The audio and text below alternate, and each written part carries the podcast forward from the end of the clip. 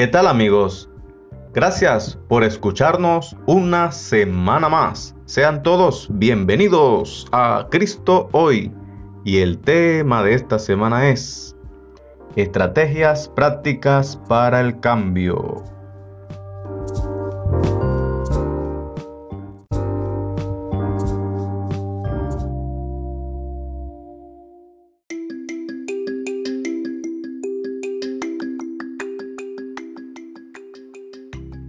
¿Cómo cambia tu manera de vivir cuando tomas en serio estas verdades sobre tu debilidad y el poder de Dios? ¿Cómo vives en realidad dentro de las limitaciones de la fatiga que enfrentas día a día? Ya hablamos sobre enfrentar tu debilidad con fe. Y la fe siempre se expresa en amor. Pero ¿cómo puedes amar a los que te rodean cuando no tienes energía?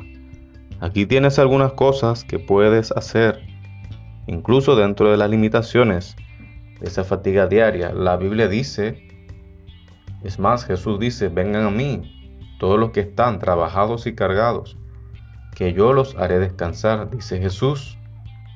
En primer lugar, estimados amigos, debemos tener nuestra dependencia en Jesús un día a la vez. Sí, lo sé, mis estimados amigos, esto puede usarse mal y transformarse en un, eh, en un truismo. Sin embargo, es verdad, Jesús declara, así que no os afanéis por el día de mañana, porque el día de mañana traerá su propio afán. Basta cada día su propio mal. Según Mateo capítulo 6 versículo 34, Jesús quiere que dependamos de Él. Jesús quiere que dependas de Él. Un día por día, un día a la vez. Aprende a no preocuparte por el mañana. Mañana podrías estar curado, podrías curarte solamente cuando veas al Señor cara a cara. Pero más allá de lo que traiga el futuro, eres llamado a vivir por fe el día de hoy. Recuerda esto siempre. Para hacerlo tienes que meditar en quién es Jesús, qué hizo Jesús por ti, que vino a ser Jesús, que ha hecho. Él vino, nos enseñó cómo amar, cómo vivir. Murió por ti, por mí, resucitó y ahora está a la diestra de nuestro Dios Padre. Más que cualquier otro pasaje, el Salmo 23 nos describe una vida, eh, la vida como es la vida, ¿verdad?, de un pastor y sus ovejas. nos ofrece una imagen real de Jesús. En mis luchas, muchas veces con la fatiga, el Señor, yo siempre le digo, Jehová, eres mi pastor, nada me faltará. El salmo está lleno de promesas, el Señor provee, restaura mi alma, está contigo, su bondad y su misericordia me siguen todos los días de mi vida, repítelo siempre. Apodérate de este salmo. Jesús, tu buen pastor, te llenará de seguridad. Dios no obra de la manera en que nosotros queremos, pero sí nos restaura. Independientemente de lo que estés enfrentando, tienes un pastor que está contigo, te restaura y te trae cosas buenas a tu vida. Aprende a confiar en el Señor y tendrás algo por lo que verdaderamente valga la pena vivir y aún morir.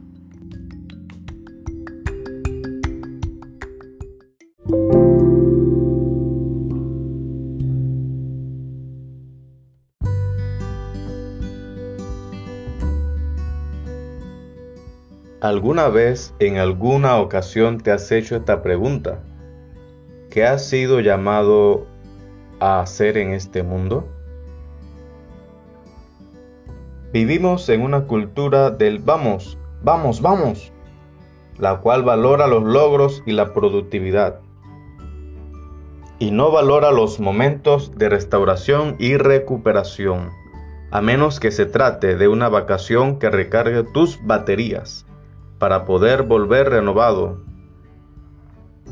Pero ¿qué calidad tendrán tus días si la fatiga te obliga a minorar la marcha? Existe un ritmo santo de descanso y labor ese ritmo puede ser muy distinto en una etapa de tu vida que en otra.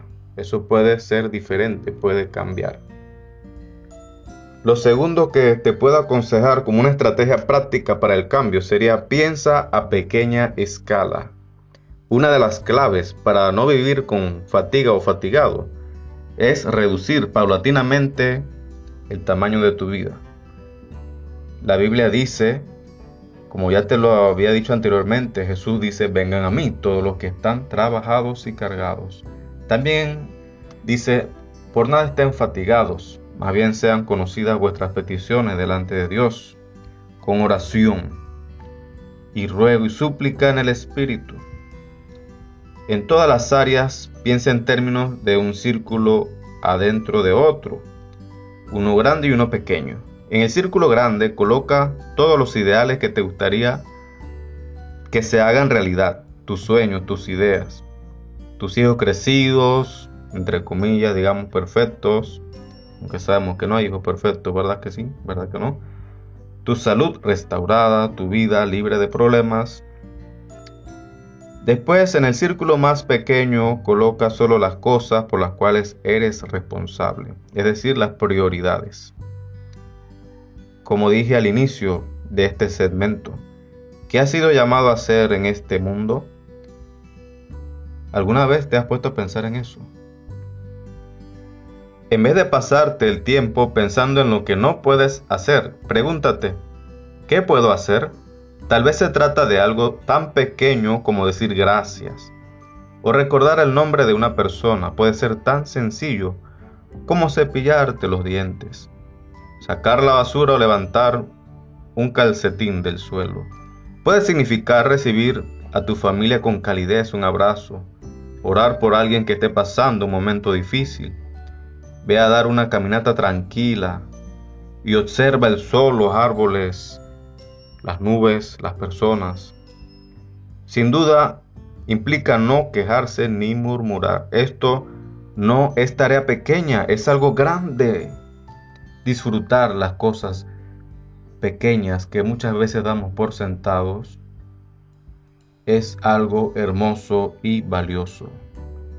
Hay cosas buenas que no estás demasiado cansado como para hacer. Tal vez no sean muchas, pero siempre hay alguna. Dios te está llamando a la obediencia de la fe que lleva a la obediencia del amor. Estas pequeñas obediencias se demuestran en pequeñas acciones de bondad y cuidado que hacen que tu vida resplandezca.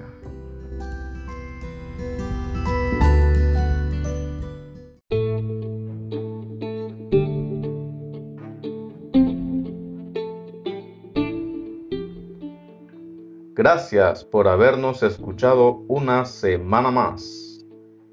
Les extendemos la más cordial de las invitaciones para un nuevo episodio. Que el Señor les continúe bendiciendo. Hay poder en el nombre de Jesús.